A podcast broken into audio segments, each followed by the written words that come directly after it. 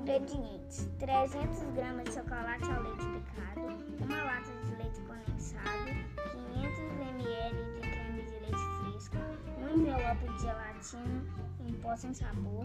Prepare: derreta o chocolate em banho-maria ou no micro-ondas. No liquidificador, bata o chocolate derretido, o leite condensado, o creme de leite e a gelatina preparada de acordo com as instruções da embalagem.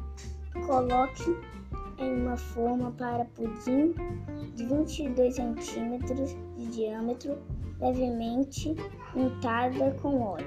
Leve à geladeira até firmar.